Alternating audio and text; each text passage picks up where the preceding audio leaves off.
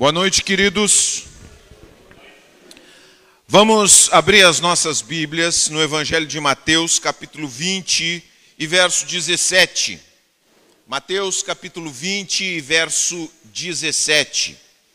Nós temos falado, começamos a falar no mês de janeiro e vamos continuar ainda por mais duas ocasiões, falando sobre algumas diretrizes, alguns propósitos para nós durante o ano de 2023. Nós queremos terminar o ano melhores. Nós queremos terminar o ano fortalecidos. Nós queremos é, terminar esse ano dentro, no centro da vontade de Deus. E nós falamos algumas coisas, já falamos duas coisas. A primeira delas, nós falamos da importância da nutrição da nossa alma. Aquilo que nós alimentamos a nossa alma é aquilo que vai repercutir no nosso comportamento, no nosso pensamento, no nosso sentimento. A importância de nós escolhermos bem como vamos nutrir, do que vamos nutrir a nossa alma. Em seguida, falamos da importância de nós nos tratarmos com bondade. A gente é estimulado a tratar os outros com bondade e está muito certo, mas nós temos que entender que para que nós possamos tratar os outros com bondade, é preciso que a gente se trate com bondade. Porque Deus nos tratou com bondade, nós também podemos nos tratar com bondade. Isso é fundamental para nós. Isso também vai repercutir na maneira como nós nos relacionamos com os outros. Quando nós nos tratamos com bondade, vamos tratar os outros também com bondade. E hoje nós queremos falar mais uma diretriz. Essas são duas diretrizes, tá? E essa é mais uma diretriz para você terminar o ano bem. Para você terminar o ano no centro da vontade de Deus, para você entrar o ano, é, terminar o ano diferente. Para você realmente sentir o poder do evangelho na sua vida. Porque o evangelho é como se fosse um curso, sabe? É um é um é uma é, é como se fosse um rio que andasse, sabe, existencialmente estivesse de uma forma invisível, metafórica, correndo. E nós precisamos entrar nesse rio e andar na corrente desse rio. Só que muitas vezes nós andamos na corrente do mundo. E essa é uma contracorrente do evangelho. E muitas vezes nós andamos em outro, de outras formas, em outros caminhos fora desse curso. Então nós queremos nos adaptar, nós queremos é, obedecer, nós queremos nos submeter, nós queremos andar no curso de Deus dentro desse mundo. Amém, queridos? Então eu quero que você abra sua Bíblia, então, capítulo 20 de Mateus, verso 17. E eu passo a ler. Presta bem atenção nisso aqui. Presta bem atenção no que Jesus está falando. Enquanto subia para Jerusalém, Jesus chamou os doze discípulos e lhes disse: Olha o que ele diz, em particular, o que aconteceria com ele. Vejam só, Jesus fala de uma forma bem clara. Ouçam, estamos subindo para Jerusalém, que é a capital de Israel, onde o filho do homem será traído. Ele será traído e entregue aos principais sacerdotes e aos mestres da lei. Eles o condenarão à morte e o entregarão aos gentios, nesse caso os romanos, para que zombem dele, o açoitem e o crucifiquem. No terceiro dia, porém, ele ressuscitará. Está bem claro isso aqui para vocês ou não? Parece bem claro isso. Mas, quando nós passamos a ler, continuamos lendo, parece que para os discípulos não estava claro. É como se Jesus estivesse falando uma coisa e eles estivessem ouvindo outra. As irmãs aqui casadas, já aconteceu isso com vocês, com os maridos? Vocês estão falando uma coisa e o marido está entendendo outra? Quanto já aconteceu? O homem é campeão disso, né? A mulher está falando uma coisa e estão entendendo outra, completamente. Às vezes acontece invertido também. O marido está falando uma coisa, a mulher está entendendo outra. Acontece. Mas nesse caso, nós estamos falando de Jesus, o mestre dos mestres. Ele está sendo assim, gráfico naquilo que iria acontecer. E os discípulos, como respondem? Olha só. Então, logo em seguida, A mãe dos filhos de Zebedeu, discípulos de Jesus, veio a Jesus com seus filhos, os filhinhos dela. Eles deveriam ter falado alguma coisa, ela deveria ser amiga, deveria ter hospedado Jesus, por isso é toda essa liberdade. E ela é dramática, ela se ajoelhou diante dele a fim de lhe pedir um favor. Entendam isso, Jesus está em pé ali e ela se ajoelha diante de Jesus. E ela diz assim: O que você quer? perguntou ele. Ela respondeu: Por favor, permita que no seu reino meus dois filhos se sentem em lugares de honra ao seu lado, um à sua direita e outro à sua esquerda. O que, que Jesus acabou de dizer? O que, que Jesus tinha acabado de dizer para eles? Que ele ia morrer, que ele ia ser crucificado. E quem é que ficou na direita e na esquerda dele? Quem ficou? Os ladrões crucificados. Aí Jesus diz assim para eles: Jesus respondeu: Vocês não sabem o que estão pedindo. Vocês não sabem o que estão pedindo. São capazes de beber do cálice que estou prestes a beber? Somos, disseram eles. Então Jesus disse: De fato vocês beberão do meu cálice. Ele poderia ter dito, mas não agora, porque esses homens que falam isso, que dizem que vão beber do seu cálice, eles mais tarde morrem também pela fé. Morrem por pregarem o evangelho. E Jesus, sim, vocês vão beber do meu cálice. Mas não cabe a mim, no entanto, dizer quem se sentará à minha direita ou à minha esquerda. Meu pai preparou esses lugares para aqueles que ele escolheu. E aí Jesus projeta um futuro. Quando os outros dez discípulos souberam o que os dois irmãos haviam pedido, ficaram indignados. Rachou o vestiário, como dizem. Rachou o vestiário, deu briga, deu ciúme. Ah, tu quer um lugar de vantagem, tu quer um lugar de privilégio, por que tu quer ser mais privilegiado do que nós?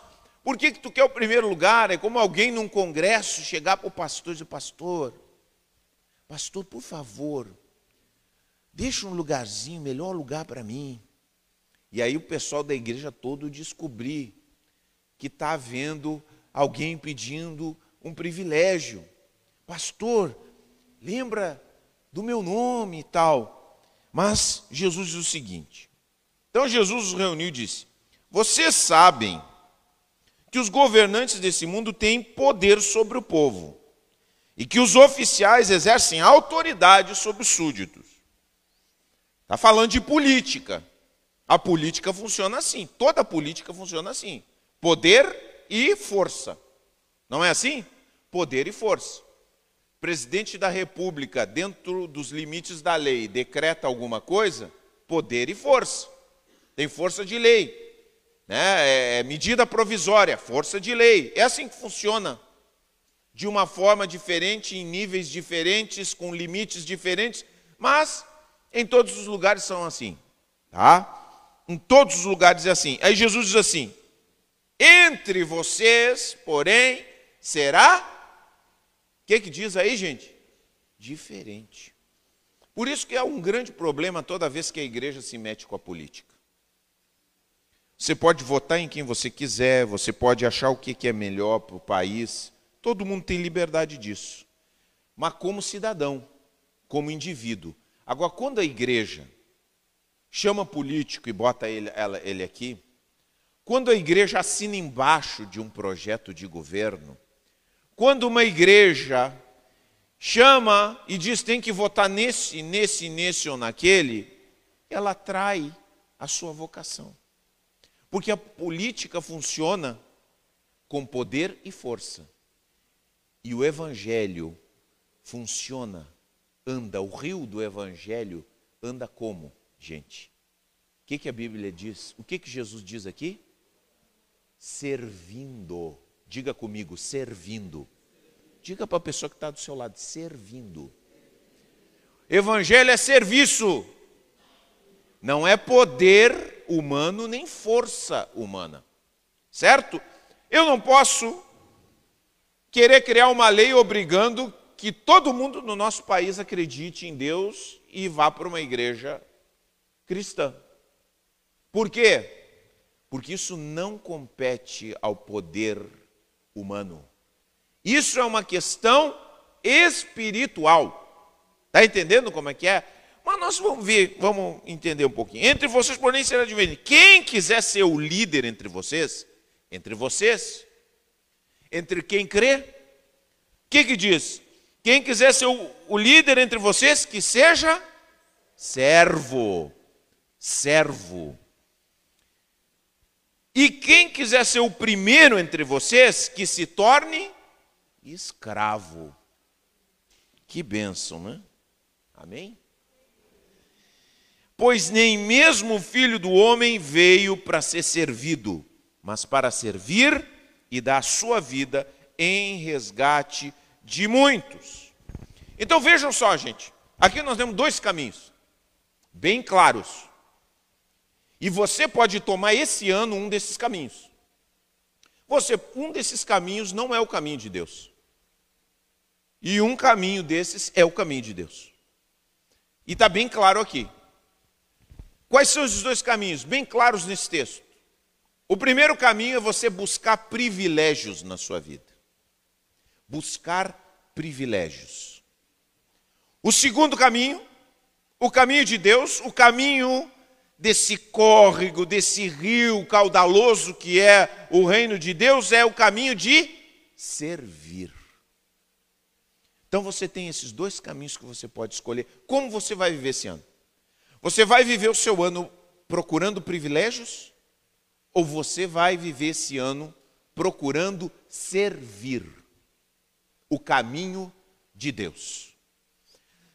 As pessoas no nosso mundo, no nosso Brasil, elas buscam muito vantagem. Nós somos um país que busca sempre tirar vantagem de tudo.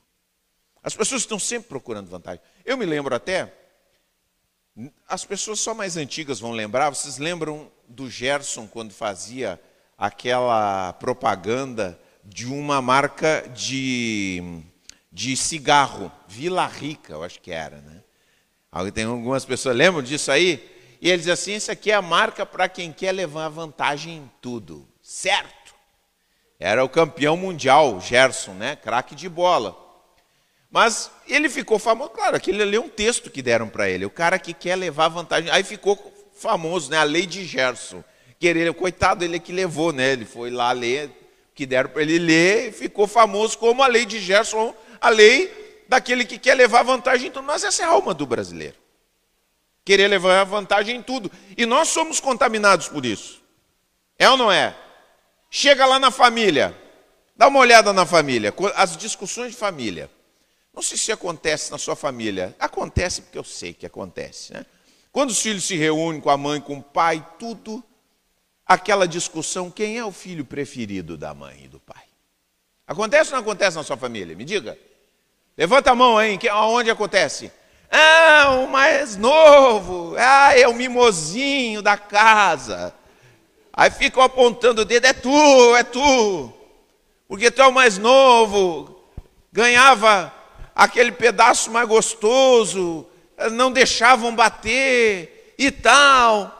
Aí eu, não, é o mais, mais velho, mais velho, deixava ele sair, davam dinheiro para ele sair e tal. Ele, ele pode é, fazer coisas que nós não fizemos e tal. Ele é que manda nessa casa, tudo que ele diz, tudo dão para ele coordenar, para liderar e tal. O do meio diz, não me esqueceram de mim e tal. Mas o fato é, e os filhos às vezes ficam se cutucando um ao outro. Ah, tá, não sei o quê. Mas por que, que dá esses cutucos dentro da família? Porque todo filho gostaria de ser o filho privilegiado.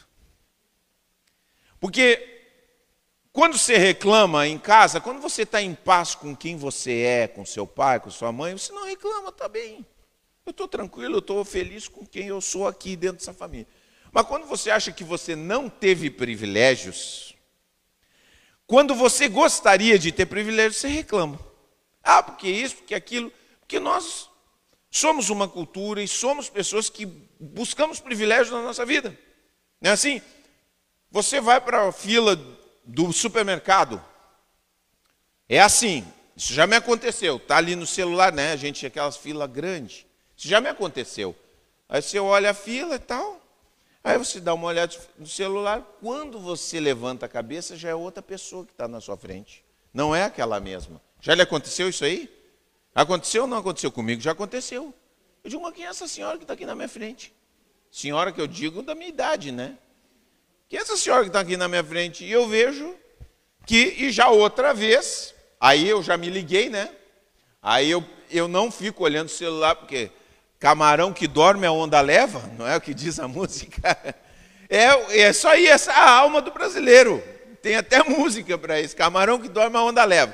Aí tá, deixa o celular, fico ligado, daqui a pouco entra alguém, uma, uma senhora vai olhando ali no, no açougue, vai olhando, vai olhando, vai olhando, vai olhando, e daqui a pouco ela fica. E fica na, na fila.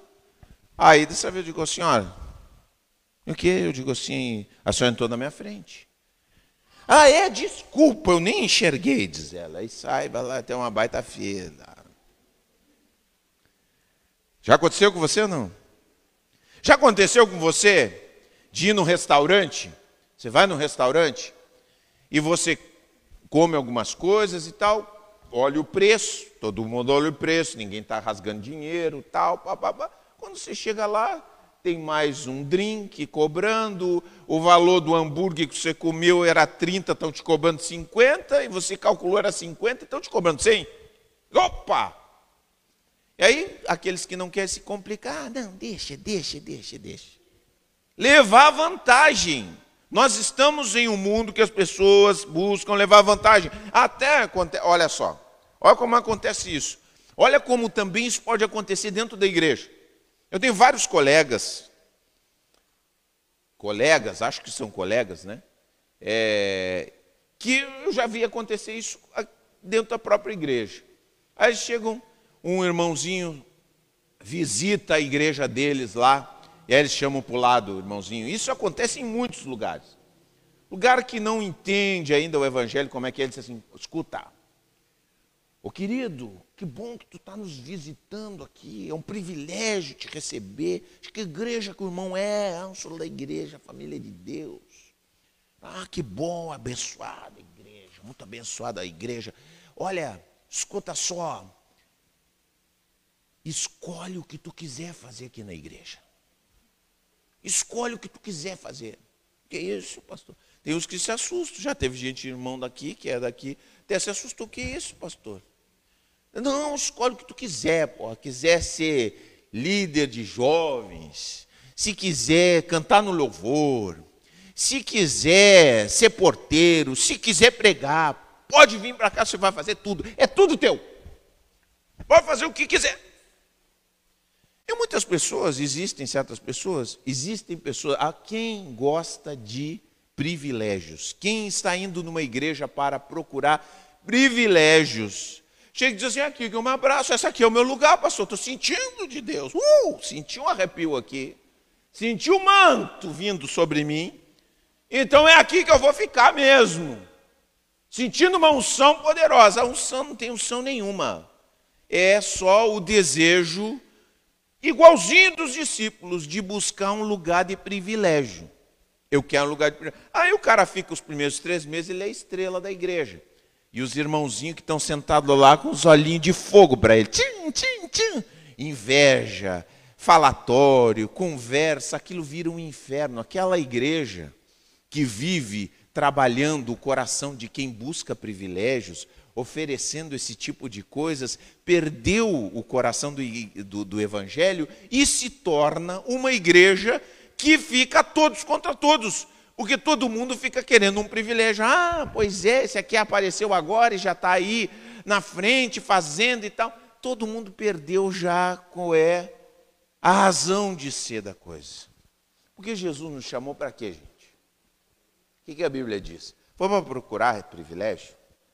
Para você chegar num lugar e dizer assim: ah, eu quero um cargo bom, eu quero ser lembrado, eu quero que o meu nome esteja nas placas que colocam nos bancos da igreja, eu quero que o meu nome seja falado bastante, Eu quero ser adulado, eu quero ser bajulado.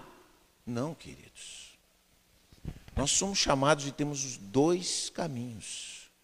Ou nós buscamos privilégios e nos distanciamos de Deus, e foi isso que aconteceu. A igreja, eu vou, te, eu vou dizer para vocês, a igreja, o foco do poder da igreja foi mudando. Sabia? A igreja foi poderosa, começou a se tornar poderosa em Roma. Roma. A igreja, sabe por quê? Porque a igreja servia aos necessitados. A igreja se tornou pujante, grande, porque servia aos necessitados. Aí o que, que chegou? Começaram a, a buscar privilégios. Queriam ser bispo de tal igreja, queriam ter o seu nome né, gritado aos quatro ventos, queriam privilégios, e aí o que, que acontecia? A igreja perdia sua essência. Aí a igreja perdeu sua força em Roma, se tornou só uma casquinha, se tornou só um morto-vivo, se tornou só uma máscara do, do cristianismo, aí a igreja foi para onde? Foi para outros países da Europa, se reavivou. Aconteceu a mesma coisa, a igreja lá nos Estados Unidos começou um movimento poderoso, mesma coisa, buscando privilégios, perdeu a sua força, veio para a América Latina e nós aqui na América Latina estamos embarcando. Eu que conheço o Brasil embarcando na mesma mentalidade dos discípulos de buscar privilégios da fé. Eu quero, eu quero buscar uma boquinha, eu quero buscar um lugar, tem missões recebendo que recebiam dinheiro do governo. E não é assim que funciona. Poder da igreja, presta bem atenção, o poder da igreja está no servir. E por isso que a igreja foi mais avivada quanto mais perseguida. Porque quando ela era perseguida, as pessoas não se preocupavam em buscar privilégios, mas em servir uns aos outros. E eu quero dizer uma coisa para você.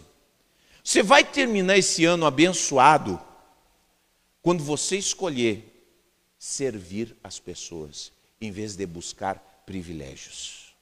Não busque privilégios na sua família, meu irmão. Procure servir na sua família.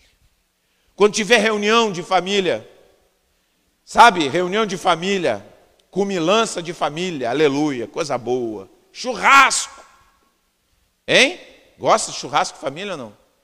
Quantos gostam de churrasco família? Diga graças a Deus. Quantos gostam de lavar louça depois do churrasco? Diga graças a Deus. Olha aí, ó. Olha aí. Olha o graças a Deus. Você só quer comer, mas limpar não quer.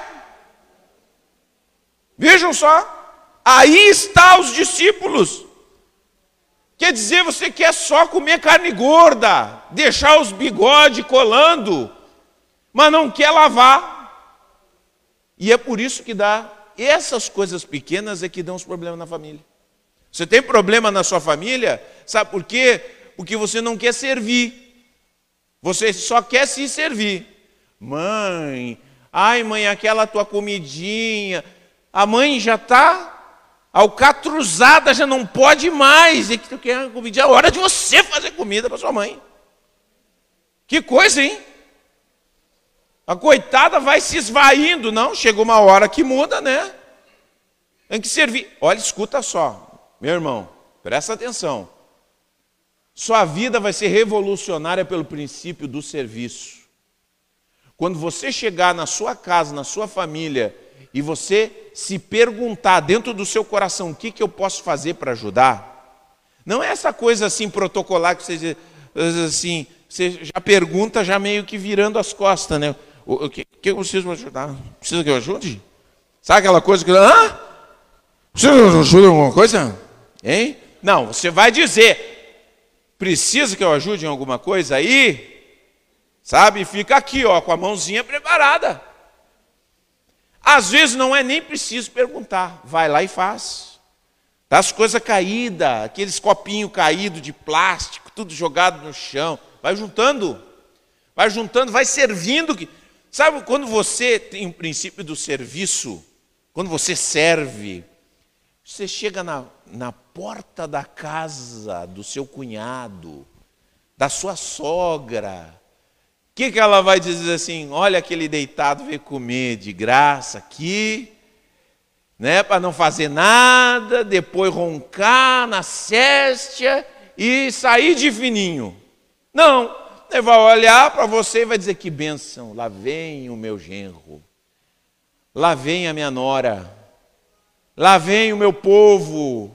Coisa boa, não é pesado fazer as coisas para eles, porque eles ajudam, eles estão juntos, eles não vêm no princípio do vamos para uma boquinha, vamos aproveitar a boquinha, vamos aproveitar a oportunidade, vamos comer tudo que tiver, não vamos levar nada para ajudar e ainda vamos sair sem lavar a louça.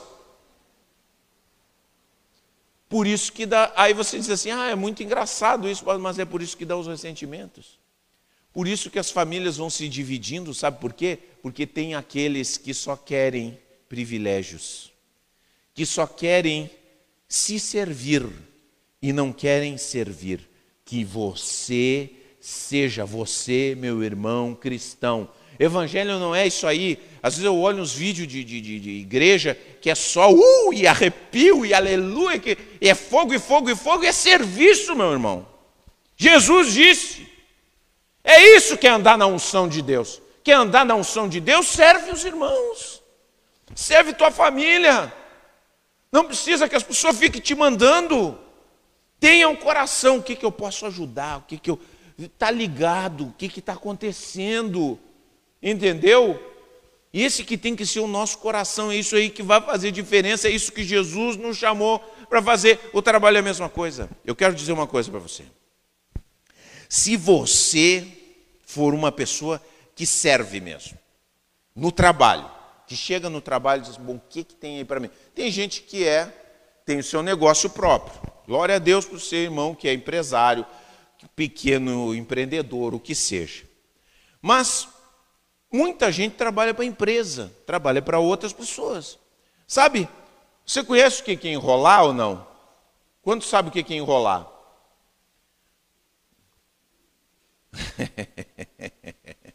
não está olhando? Sabe, eu já tive, já, já... a gente às vezes fazia trabalho voluntário aqui na igreja, fazemos e continuamos, glória a Deus, porque tem muita gente trabalhando voluntariamente. Para que esse culto aconteça, não é só o pastor preparar para pregar, teve gente que arrumou essa mesa, fez esse pão, preparou o vinho, limpou, colocou aqui, colocou também a, a, a, a câmera, estão cuidando ali do som. É um monte de gente que trabalha para que isso aconteça teve gente que instalou os ventiladores. É muita coisa que acontece aqui. Você que contribui todos os meses, você faz essas coisas acontecerem, porque é serviço, é serviço. Então muita coisa acontece, a gente tem que ter essa mentalidade de que o serviço ele é fundamental para que as coisas aconteçam na nossa vida.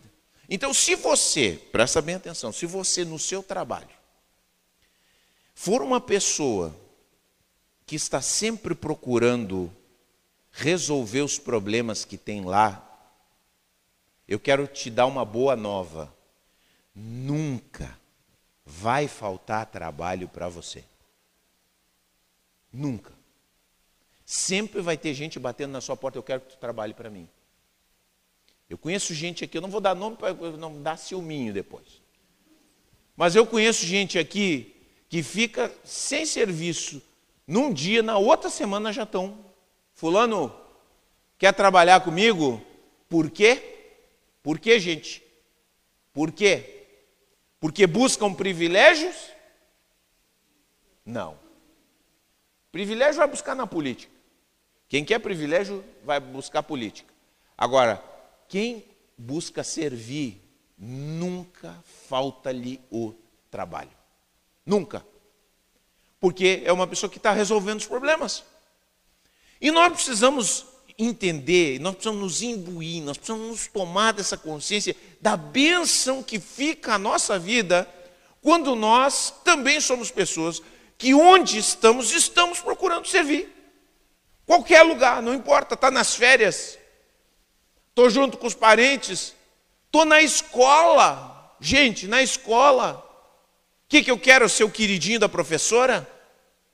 Ah, eu quero ser eu elogiado. Eu quero sempre tirar 10. Olha, seu grande alvo não era ser, não é esfregar nota na cara de quem duvida de você, porque nem pessoa fica ressentida.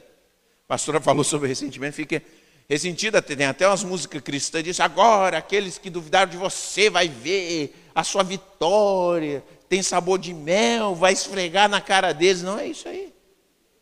Seu objetivo não é esfregar sua vitória na cara de quem duvidou de você. Esquece isso, isso é ressentimento, isso é vingança. Seu objetivo na escola, na faculdade, é servir. E se você não puder servir os seus colegas, se você não puder servir bem os seus colegas, que você diga assim para Deus: Senhor, eu estou aprendendo isso aqui. Eu estou tendo conhecimentos ampliados. Eu estou tendo as minhas capacidades dilatadas. Eu estou tendo possibilidades aqui porque eu quero, através do meu trabalho, servir as pessoas e servindo as pessoas, glorificar o teu santo e bendito nome. Sabe quando você termina um trabalho? Essa coisa mais significativa do mundo. Você termina o seu trabalho, você faz bem o seu trabalho e você pode dizer: graças, Senhor, porque cada coisa que eu faço aqui, eu faço para a glória do teu nome. Eu estou fazendo bem porque tu é o meu patrão e eu quero ver as pessoas bem servidas. Esse é o caminho do evangelho, meu irmão. E quando você não ficar ressentido porque não tem privilégios, você entendeu. Você entendeu tudo. Você fica simplesmente feliz em ver as pessoas bem servidas. Que o Espírito Santo, eu oro nesse momento, que o Espírito Santo gere em você uma nova mentalidade. Que o Espírito Santo de Deus gere em você uma nova visão, que o Espírito Santo de Deus gere em você um novo desejo, uma nova alegria, com o simples fato de que, através das suas habilidades, da sua capacidade, você pode ajudar os outros. E talvez muitas pessoas lutam com sentimentos de, de, de, de inferioridade. Talvez você, né? Ah, eu sou tão pequeno, eu sou uma pessoa tão limitada. Eu quero dizer uma coisa para você tem sempre gente precisando de ajuda. E muitas vezes, uma pequena ajuda, um pequeno auxílio, faz toda a diferença. Não é preciso fazer grandes coisas para servir as pessoas. Basta ter um carinho, um olhar para a pessoa, dizer, eu vou ajudar. De repente o cara está trocando um pneu, e você chega ali, de repente alguém está lavando uma louça e você vai e seca. De repente, dentro do seu trabalho, você terminou o que você tinha para fazer e você ajuda o outro a terminar. Uma criança pode aprender a servir. Ah, pais, ensinem seus filhos a servir. Ensinem aos seus filhos que é boa coisa ajudar. Ensinem aos seus filhos que a família é um grupo. Ensine os seus filhos que eles precisam dar de si também, e não só comer, e não só cobrar, e não só pedir, e não só dizer, ah, tu prometeu. Não, mas eles também têm que dar de si mesmos para a família. Você está entendendo como é que é isso? Isso é maravilhoso quando as pessoas, todas as pessoas entendem. Eu vou dizer as pessoas que mais me trazem encorajamento nessa igreja são as pessoas que ajudam eu tenho que dizer a verdade. E eu vou dizer uma coisa: as pessoas que mais trazem encorajamento para a tua vida são as pessoas que estendem a, tu, a mão para ti. Sim ou não? É assim. É assim que funciona. Que coisa maravilhosa. Eu não tô, eu sinceramente não me impressiono pessoa que vem dar discurso porque, porque eu não sei o que, tal coisa, porque eu sou isso, porque eu sou aquilo. Eu quero ver que na hora que eu estiver suando, na hora que eu estiver sofrendo, na hora que eu estiver sozinho, essa pessoa chega do meu lado e me ajuda. Que nós sejamos essa pessoa. Que nós sejamos aquele que vai alcançar a água. Que nós sejamos aquele que vai limpar o suor, se não pudermos fazer outra coisa. Se nós pudermos ser aquele que vai servir a comida, que vai dar comida na boca, que vai pentear o cabelo, que vai carregar, talvez, que vai ajudar a alongar quando o cara cai no jogo de futebol, mas que vamos servir. Está entendendo? Esse é o Evangelho. Esse é o cerne do Evangelho, gente. O resto é conversa. O resto é teatro. Teatro. Servir. E eu não estou falando isso para você acusar os outros. Deus não te botou de juiz dos outros. Você é juiz de você mesmo.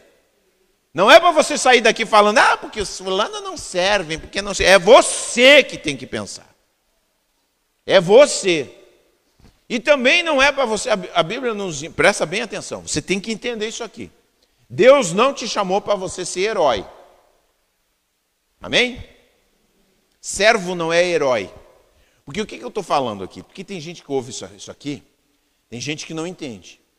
Tem gente que, que diz, ah, não, é para servir, é para servir. Aí, o que, que acontece? Tem momentos da sua vida que você precisa ser servido. O verdadeiro servo de Deus serve e é servido. O verdadeiro discípulo de Jesus aprende que ele serve, mas também é servido. Porque quando você, presta atenção, porque o serviço é um caminho de humildade, tá? Aí você diz: "Não, vou servir as pessoas". Aí chega uma hora que você precisa ser servido, e você diz: Não, não, não quero que ninguém faça nada mim. Você não pede ajuda para ninguém. Não pede ajuda para ninguém. Eu conheço pessoas que não pedem ajuda. Sabe o que é isso aí? Arrogância. Você diz assim: Eu posso ajudar os outros, mas ninguém deve me ajudar. Porque eu sou um super-herói. Eu resolvo o problema dos outros, mas os meus eu resolvo tudo sozinho. Arrogância. E essa arrogância vai te levar para o buraco. Quem serve também aceita ser servido. O verdadeiro servo aprende a ser servido. O que, que Jesus fez? Jesus veio nos servir. Amém? Agora, ele serviu, mas também foi servido. Quando ele teve que ser ungido, cabeça dele com o melhor perfume, até os discípulos disseram: Não, para um pouquinho, vamos vender esse perfume e ajudar os pobres. Não, calma, deixa, deixa que está me ungindo para a minha morte, para um momento difícil, deixa. Ela derramou aquele perfume precioso, mais precioso do que o polo, mais precioso do que todos os perfumes importados, derramou sobre a sua cabeça. Jesus, quando estava com sede, disse para a mulher: Me dá de beber. Ela deu de beber para ele, ele recebeu. Jesus foi convidado para banquete bom, comida boa. Ele disse: Não, eu estou servindo ao meu pai, eu não vou. Não foi, comeu comida boa, comeu filé, comeu batatinha frita, comeu vinho de primeira, tomou vinho de primeira. Não é? Você acha que Jesus serviu no banquete de Mateus? O homem era cheio da grana, serviu vinho de primeira, tomou sem nenhuma crise de consciência. Porque é servir e ser servido. O servo serve e é servido. Ele não está buscando privilégios, mas quando vem o serviço para ele, ele aceita. Entendeu o equilíbrio da coisa? A gente vê isso na vida de Jesus.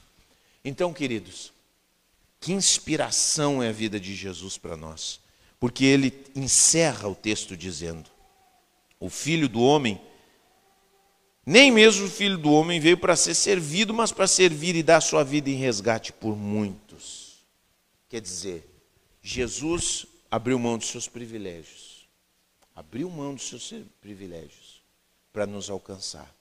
Que nós também sejamos capazes de abrir mão da busca de privilégios. É isso que Jesus está falando. Que a gente seja capaz de abrir mão da nossa busca de privilégios, busca de um lugar melhor. E que, assim como Jesus veio te servir, sabia que Jesus veio te servir? Você sabe que muitas e muitas vezes e a todo momento Deus está te servindo? Ele te serve a palavra, ele te serve a ajuda, ele te abençoa. Deus trabalha na tua vida, na vida da tua família. Deus está constantemente trabalhando. Esse Deus que lavou os pés dos discípulos, que nos serviu, ele diz para você: faz como eu faço contigo e serve aos teus irmãos. Amém?